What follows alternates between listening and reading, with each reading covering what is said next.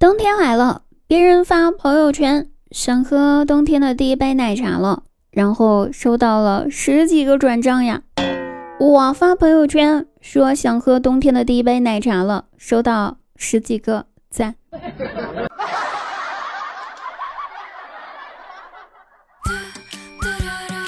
Hello，大家好呀，我是你们的想喝冬天第一杯奶茶的滴答。喜欢听的朋友记得加一下 QQ 群幺三二八九幺五八哦。每天晚上九点半打开喜马拉雅，搜索“滴答姑娘”的名字，就可以进入直播间和我实时互动啦。等你啊，不见不散。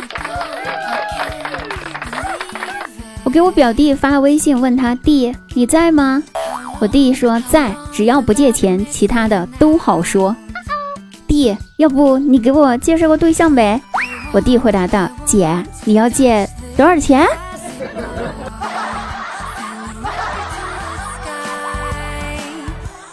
突然找我弟介绍对象呢，主要是因为前几天晚上和我朋友一群人去喝酒，喝醉了，于是大家就把我送回家。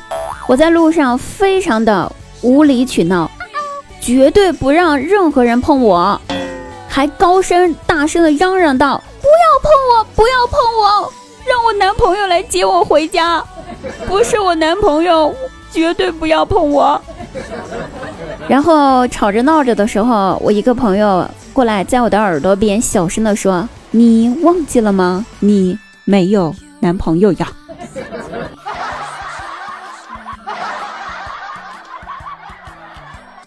不瞒大家说，就在那一瞬间，酒醒了大半，就因为这句话。所以呢，找我弟给我介绍对象，还没介绍到。大家可以来帮我物色一下哈，我看好多好朋友啊，有些小一些小朋友们经常跑到直播间来跟滴答说说滴答呀，我哥哥单身，介绍给你好不好？我说那行啊，你哥哥今年多少岁？我哥哥今年十二岁。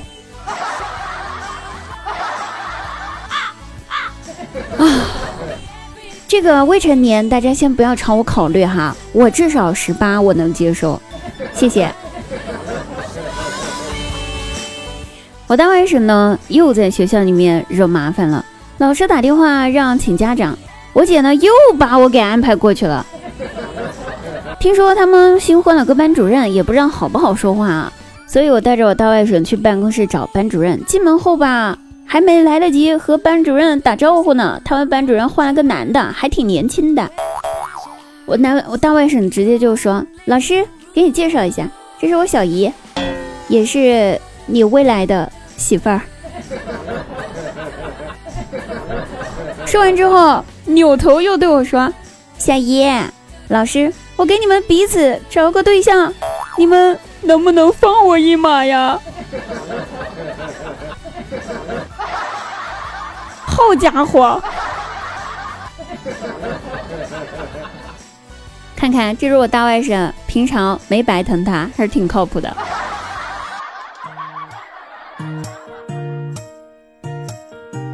我爸的同事在街上遇到了我，哎，我本来都没想着打招呼的，毕竟就是我爸同事，也不是特别熟，跑过来就跟我说说小妹呀，我手机欠费了，你帮我交一百块钱的电话费呗。我有点迷惑，但是还有很有很有礼貌的回答道，我没钱呢，还没发工资呢，叔。谁知道他又说，你知道吗，小妹，我救过你的命啊。当年你爸找我借钱打胎，我没借给他。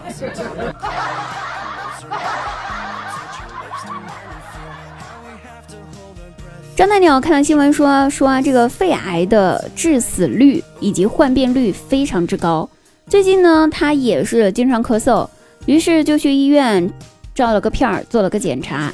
然后医生看了那个片儿之后呢，就说：“哎呀，先生啊，你这肺都吸黑了呀。”有多少年烟龄啊？张大鸟算了一下，回答道：“嗯，有十五年了。有什么问题吗，医生？”啊，医生摇了摇头，说：“目前呢，除了肺黑一点呢，没什么大问题。但是烟龄十五年啊，你要是不抽烟的话，攒的钱都够买一辆奔驰了。”张大鸟一听这话，暴脾气立马就上来了，反问他：“医生，你抽烟吗？”医生回答：“不抽啊。”张大鸟又问：“那您的奔驰呢？”医生回答道：“在楼下停着呢。”怎么了？张大鸟说：“哦，没事儿，我就是问问。”